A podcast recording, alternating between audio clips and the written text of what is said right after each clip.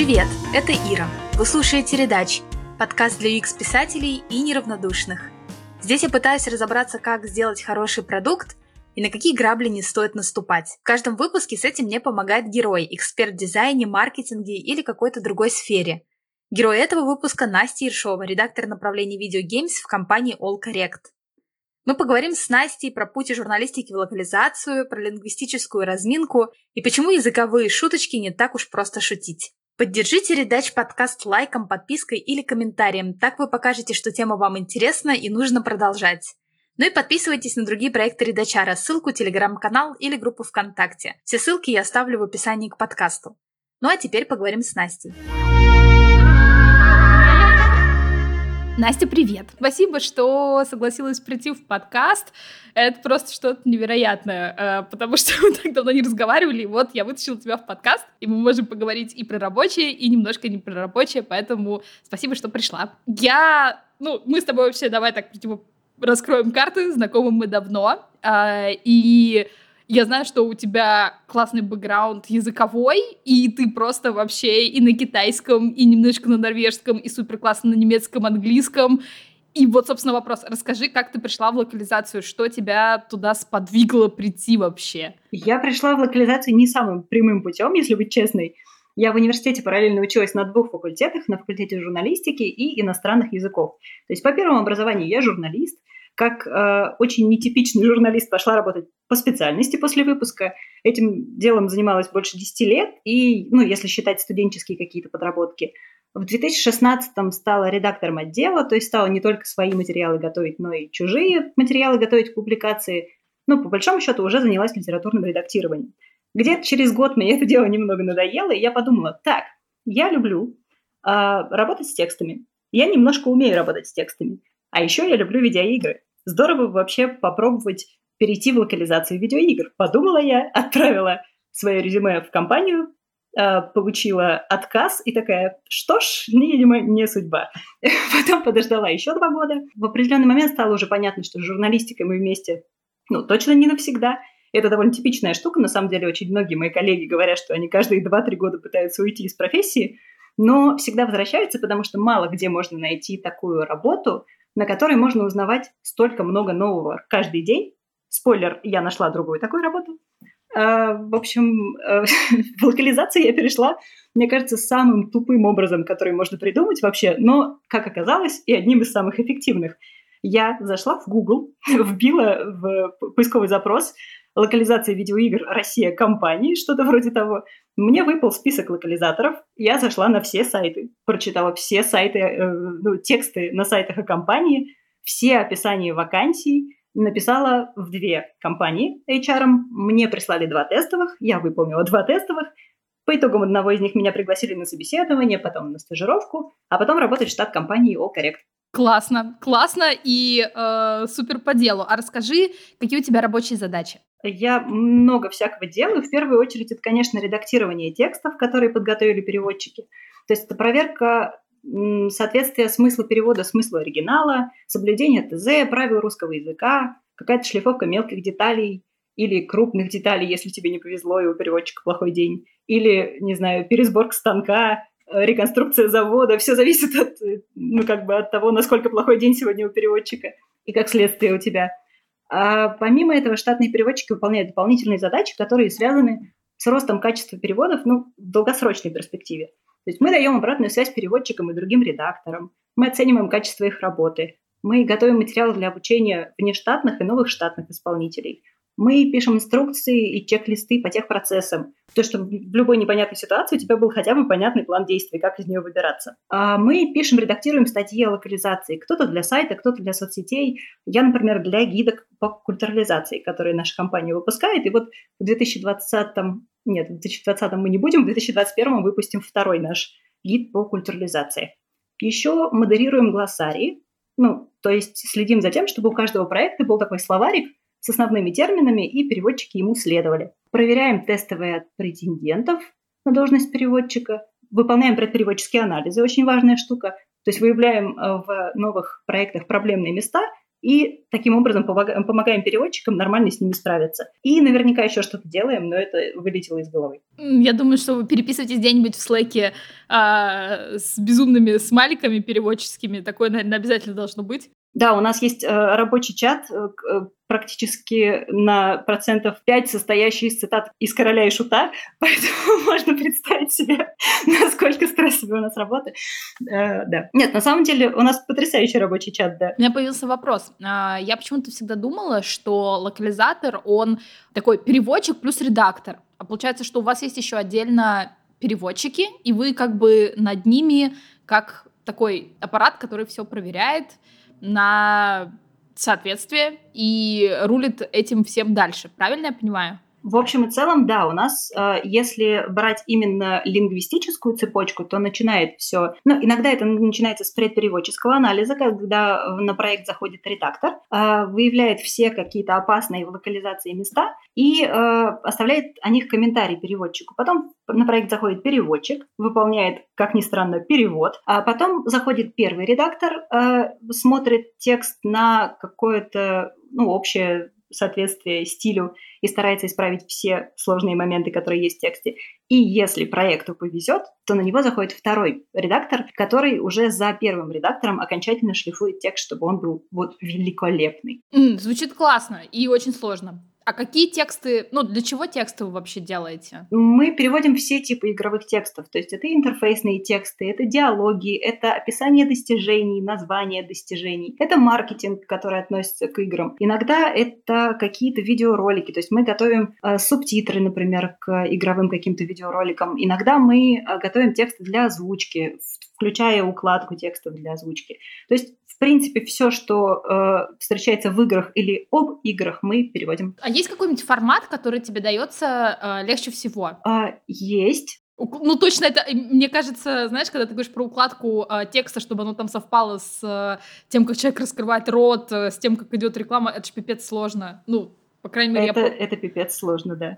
Сама ответила на вопрос. Ну, не-не, давай, все, отвечай. Что отдается, что, что проще всего?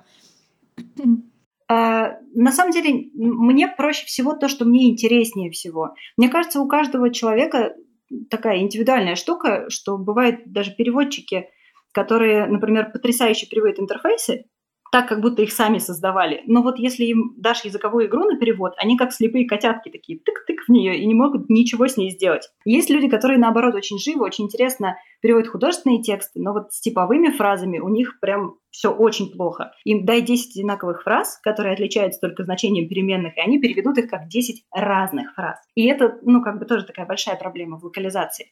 Тебе надо быть немножечко универсальным солдатом, наверное, но это не всегда получается.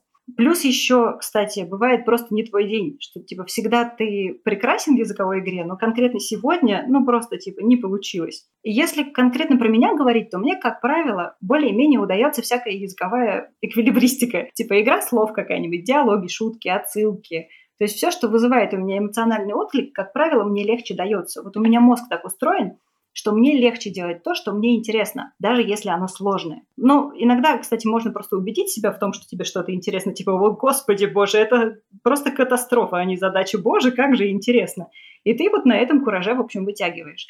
Но как только мне приходится браться за перевод интерфейсов, например, которые для меня э, не про эмоции в основном, то начинается немножечко пытка. Хотя для моих коллег э, многих совсем наоборот. Им лучше 10 интерфейсов перевести, чем с языковой игрой, в общем, ковыряться. А, а можешь привести пример как раз вот такой языковой игры? Может быть, что-нибудь из последнего, какую-нибудь фразу?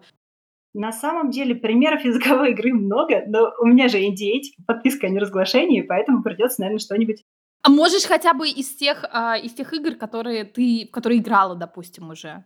Чтобы просто люди поняли, что, что, про что ты говоришь, что такое языковая игра. Языковая игра — это соединение, например, а, с двух слов в одно. Если ты, например, говоришь «свиноград», это типа свинья плюс виноград, это свиноград. Или э, если ты говоришь, а, боже, как всегда, знаешь, когда тебе надо привести пример, мозг такой «извини, Настя, не сегодня». Ну, это какая-нибудь, не знаю, Red Riding Hook, например. Это когда Red Riding Hood, ну, типа красная шапочка, и Hook.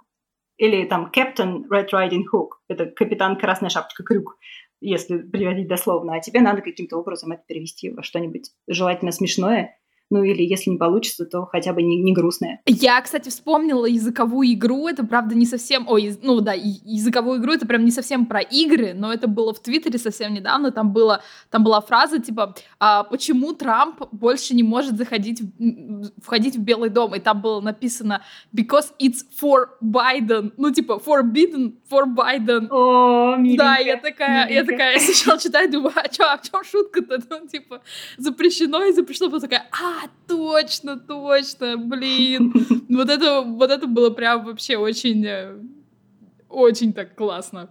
Слушай, про Трампа и Байдена недавно выходил потрясающий ролик. Я забыла, кто его автор, но, в общем, это такая рэп-пародия на дебаты Байдена и э, Трампа. И там была прекрасная фраза от э, Трампа в адрес Байдена «nice you». Это как бы «nice to meet you» э, и «nice dementia», как бы деменция. Ну, то есть, да, очень плодотворное такое поле. Ну да, тут можно шутить и шутить. Мне кажется, это же как раз похоже на диалоги в играх, когда ты вот вставляешь вот эти вот плюшечки туда, чтобы можно было прочитать, посмеяться, понять, какой ты умный. Да, мое любимое это когда э, сами разработчики, понимая, что игра будет локализована на другие языки, оставляют такие прям издевочки, подколы в адрес э, ком- команды по локализации вплоть до прямых обращений. Типа они делают какую-нибудь жестокую языковую игру, и их персонаж, ломая четвертую стену, говорит, удачи с этим локализация. Такое бывает, я просто ни разу не видела, правда? Да-да-да, такое бывает, и мы каждый раз очень радуемся, потому что кто-то про нас подумал. Так мало разработчиков думают о локализаторах в процессе создания игр, что когда даже над тобой издеваются, ты такой «О, помнят!» Это классно. Uh, блин, мне кажется, обычно локализаторы uh, матерятся на разработчиков и приходят к ним и говорят, что вообще происходит. Но, возможно, у вас как-то по-другому процесс идет, просто в интерфейсах там обычно а, приходит к локализации, когда уже все готово, и тебе надо впихнуть, не впиху, не, ну, не, ну, угу. в общем, впихнуть это надо да. все. А, ты да. впихни, впихни это, а, если посмеешь. И вот, в общем, к тебе приходит, и ты уже скринишь кучу а, экранов, обозначаешь, куда вставить надо, угу. не знаю, там этот ключ, как он должен переводиться, все это загружается, все это делается уже постфактум, и обычно разработчики такие, ну ок, типа, ну повиснет у нас строка, ну что же.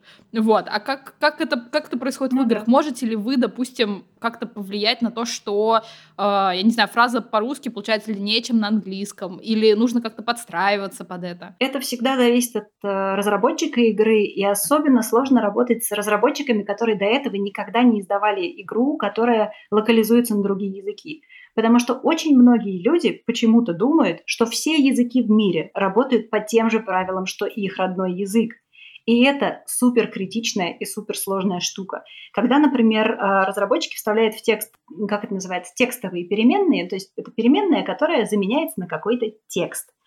Текст этот, как правило, имеет только одну форму. И, например, у тебя есть какое-нибудь слово «клик», которое переводится и как «нажатие», и как «нажать». И англоязычный разработчик такой, в чем проблема? Клик и клик. Ставь как бы вот клик.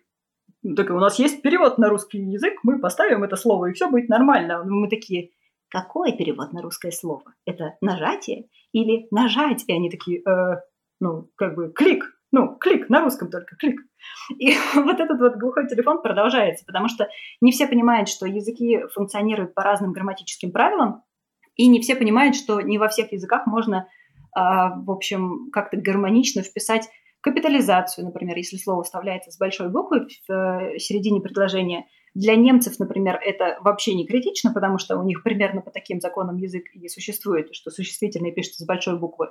А для российского э, игрока это будет странненько, если у него внезапно в середине э, предложения появится какой-нибудь типа горох с большой буквы. Типа найди мне горох. Или еще лучше найди мне три горох. Это моя, моя любимая. И как с этим бороться? А выкручиваться, выкручиваться. Э, то есть это частично на опыте вы выезжаем уже, когда э, какой-то знакомый тебе тег с какой-то знакомой тебе проблемой встречается. То есть менять формулировки так, чтобы слово, ну если, например, вместо тега слово вставляется в именительном падеже с большой буквы, строить предложение так, чтобы это э, слово нормально вставало в начале предложения и, соответственно, было подлежащим. Ну, то есть вы, выкручиваться. Э, самое сложное это, конечно, когда э, интерфейсы уже готовы и у тебя очень мало референсов. Ну, то есть, во-первых, ты трясешь заказчика, чтобы он предоставил тебе как можно больше материалов, которые показывают, как вот эти строки смотрятся в игре, чтобы ты смог как-то ну, адаптироваться к сложным условиям, и чтобы они были для тебя не такими сложными. И, в общем, задавать очень много вопросов, э, стараться перефразировать, и если это можно, просить разработчика пойти навстречу. Например, если совсем никак нельзя сделать, чтобы вместо тега подставлялось что-то удобоваримое, попросить его просто заменить э, тег на простое написание слова. Ну, редко, на самом деле, кто-то идет навстречу, но некоторые разработчики говорят, да, ок, хорошо. Это интересная информация, никогда не думала, что... Ну, то есть что разработчики игр могут что-то внутри ради э, иностранных, ну, нормальных, правильных переводов что-то поменять. Мне казалось, что они просто присылают скрины и говорят, ну вот и все, давайте делать. Это очень редкая ситуация, конечно, но некоторые такие говорят, окей. Если они особенно не в первый раз локализуют, они понимают, что языки некоторые устроены, ну, совсем не так, как их родной. Но, скажем, те же э, разработчики игр на азиатских языках прекрасно понимают, что мы не сможем в три символа уместить смысл, который умещает три иероглифа что нам надо как-то ну, адаптировать э, длину, ширину плашек, э, там, добавлять какое-то количество строк, либо люто сокращать с точками, что, в общем, никто не любит. Ни мы, ни разработчики, ни игроки. А какие игры а, тебе больше нравится, ну что ли, или, может быть, более проще локализовать? Это вот в языковой паре русский-английский или, может быть, там русский-английский, японский? Ну вот. Я работаю с, с одной языковой парой, это английский и русский. Я даже с моим дорогим любимым немецким не работаю, потому что, ну, как бы мне хватает работы, честно говоря, в языковой паре английский, русский, там просто копать, не перекопать. А в этой языковой паре мне проще всего переводить, наверное, РПГ, потому что, во-первых, я больше всего люблю этот жанр, а во-вторых, потому что в нем много диалогов, описаний, э, достижений, и я это просто люблю. Ну, то есть, если где-то есть языковая игра, это, как правило, РПГ. Иногда бывают очень крутые, там, не знаю, даже кликеры с, какими- с какими-нибудь суперинтересными текстами, что сама механика игры максимально простая, а диалоги при этом великолепные. То есть это не совсем от жанра зависит, скорее от мастерства писателя и от э, желания писателя сделать текст ну, как бы интересным, либо просто содержательным. У меня вопрос. А, у тебя шикарный языковой бэкграунд. Mm-hmm. Но будем честны, потому что я мало людей знаю в своей жизни, которые говорят по-русски примерно так же хорошо, как по-английски, так же хорошо, как по-немецки, еще знают норвежский, чуть-чуть китайский и еще чего-нибудь чуть-чуть. И это выглядит все супер классно, особенно вместе с бэкграундом в журналистике, потому что, ну, кажется, вот он готовый э, ведущий локализатор, забирайте с руками и ногами. Ну а что делать людям, которые просто любят игры, и им хочется погрузиться в этот мир, и они, допустим, ну, гуманитарии, как э, я и ты, какие навыки им нужны, что им нужно уметь, чтобы хотя бы податься на какую-то вакансию, не бояться, там, я не знаю, сделать тестовое, что, что им нужно уметь. Слушай, когда ты описываешь мой шикарный языковой бэкграунд, я понимаю, что я, наверное, шикарно умею врать и, и создавать впечатление человека, который владеет китайским, норвежским, немецким, японским, английским, турецким. На самом деле я такая, let me speak from my heart. В общем, навык, который нужен, чтобы приступить к локализации, но самый главный навык – это, блин, смелость. Это очень-очень тупо, но э, реально смелость. Мне было очень страшно сунуться в эту новую сферу, но, как выяснилось, оно окупается.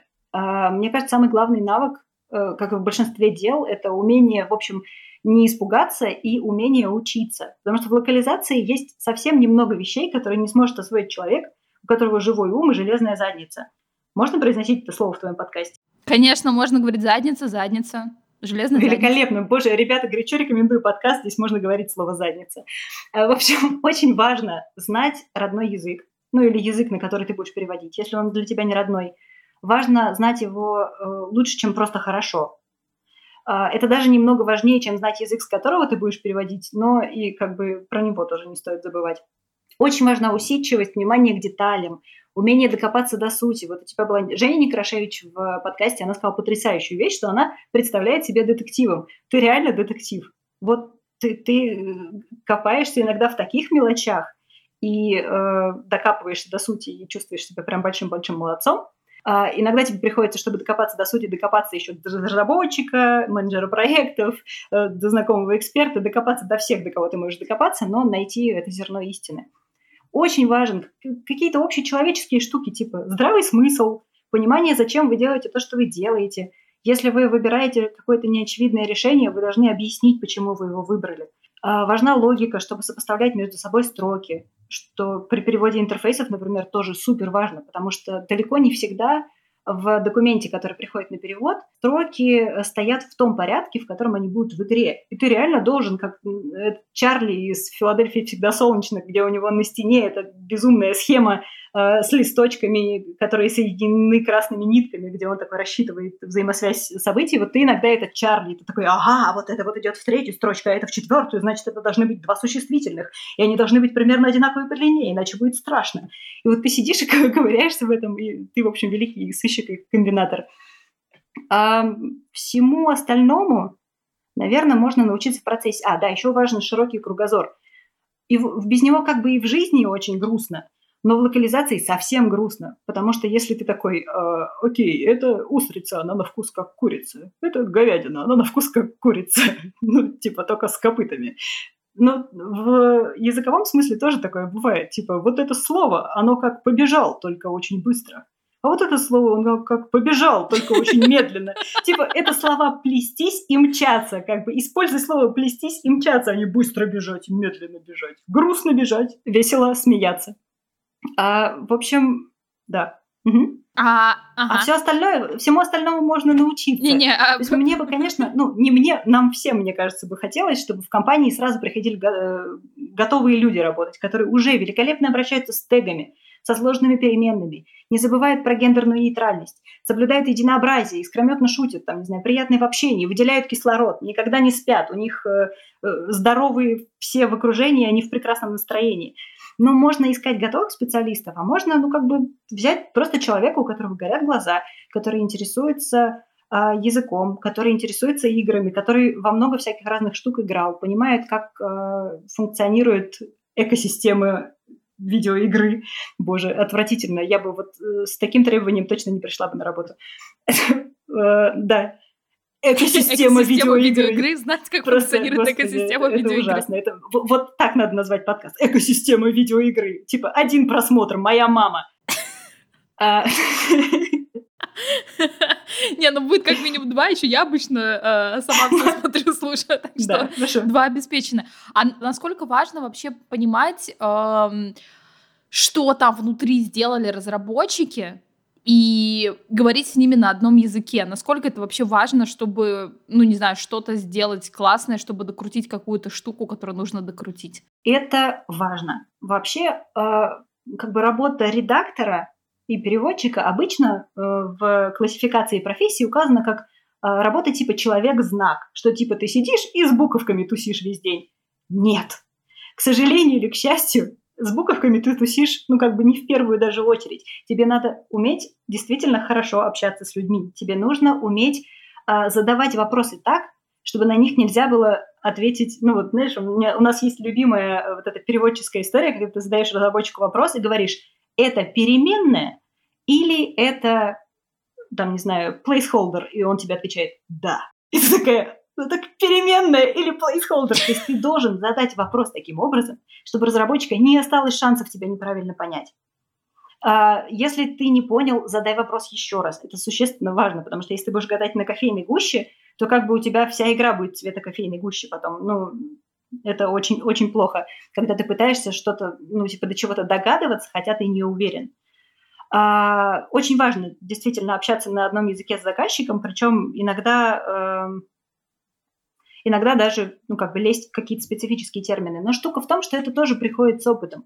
Можно, правда, прийти неопытной картошечкой и стать великолепным редактором со временем. Ну, на это, естественно, потребуется время, немножечко слез, немножечко горьких разочарований, как и в любой, собственно, профессии. Но, э, в общем, всему можно научиться. Поэтому мне кажется, что люди, которые хотят попробовать себя в локализации, но сидят и, как я, думают, ну я же ничего не умею. Ребята, ну этому можно научиться. Приходите, пожалуйста, если вы классные, мы вас ждем.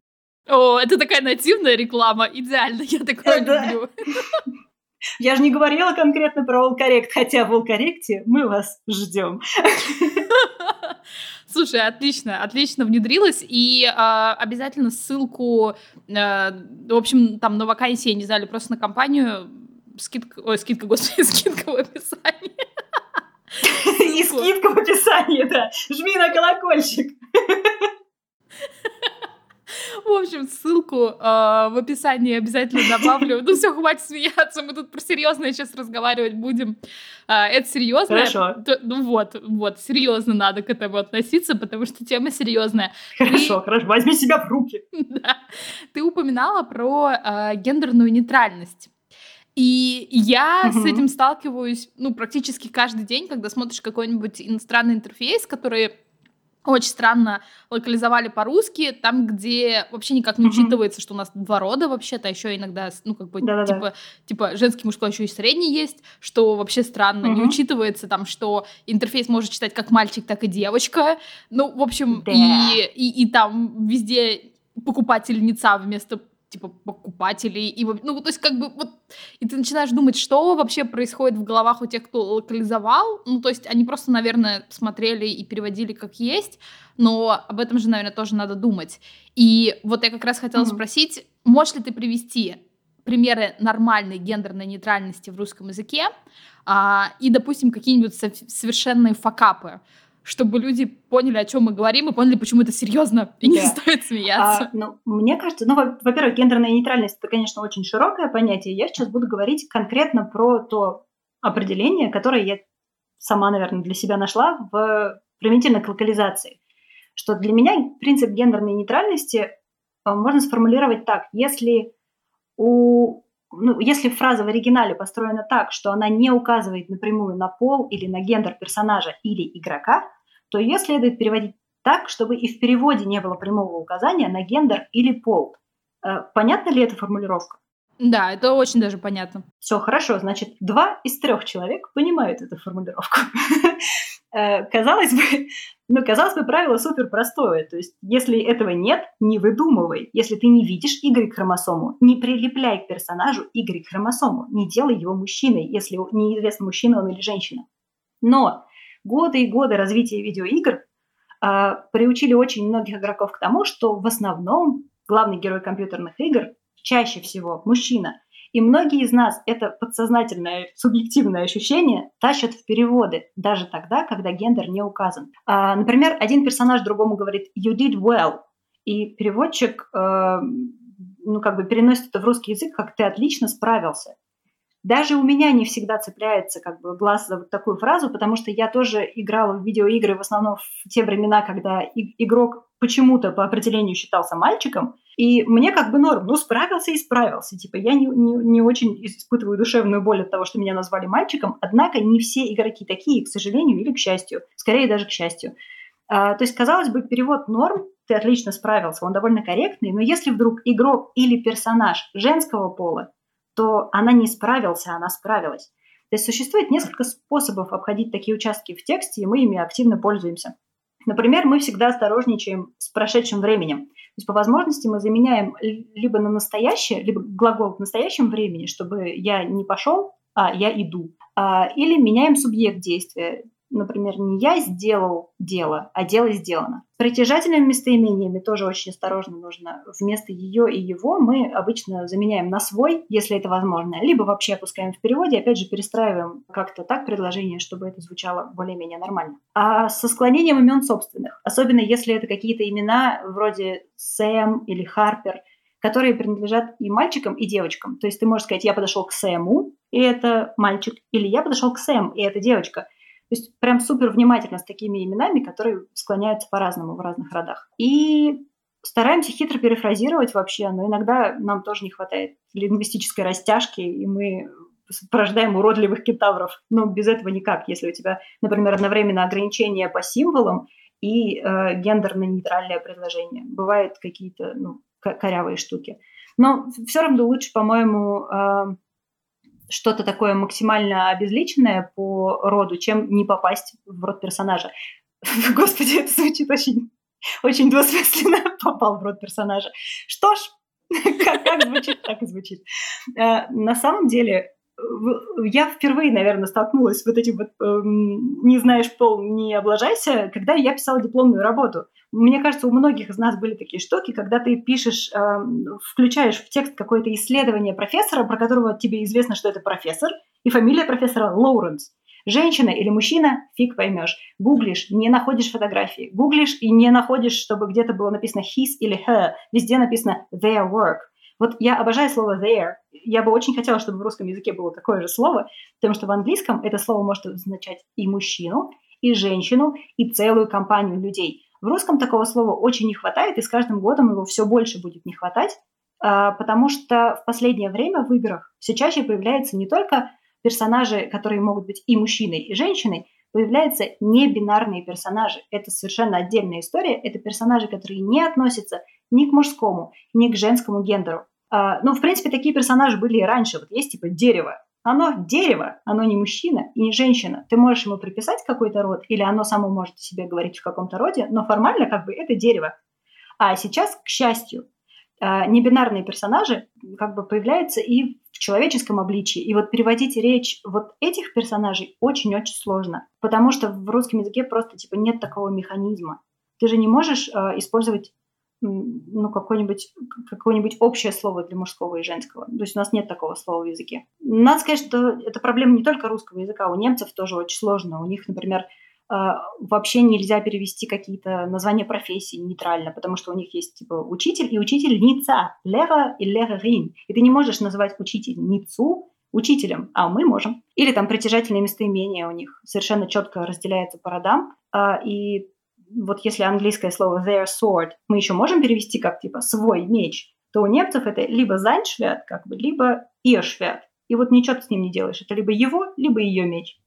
Я даже останавливать тебя не, не хочу, потому что это куча... Ку... Нет, это просто классно звучит. И я подумала про а, небинарных персонажей. Как раз игра вышла Among Us. Ну, типа, и там бегают просто человечки, они различаются по цвету, ты можешь им прикрутить, не знаю, парик, очки, э, еще что-то, но, в принципе, ты не понимаешь, какой это пол, и они общаются типа между собой, когда переписываются зеленый, оранжевый, желтый. Э, ну, то есть это может быть все что угодно. Это может быть и девочка зеленого цвета, и мальчик зеленого цвета. Э, да, немножко по хайпила на игре. Да-да. когда э, есть рядом геймер, можно похайпить на игре. Слушай, мне кажется, это очень классная, очень классная, э, классный получился выпуск, потому что даже с учетом того, что мы не показываем никаких интерфейсов, все получилось супер наглядно, и это можно, ну, это, это поймет даже человек, который очень далек и от игр, и от э, интерфейсов, и от локализации, это очень классно. Спасибо, что дослушали этот выпуск до конца. Если он вам понравился, пожалуйста, не забывайте подписываться на Редач подкаст. Это можно сделать на любой подкаст-платформе Apple Google Podcast, Spotify, TuneIn, ВКонтакте, Яндекс.Музыка или на других. Пока-пока!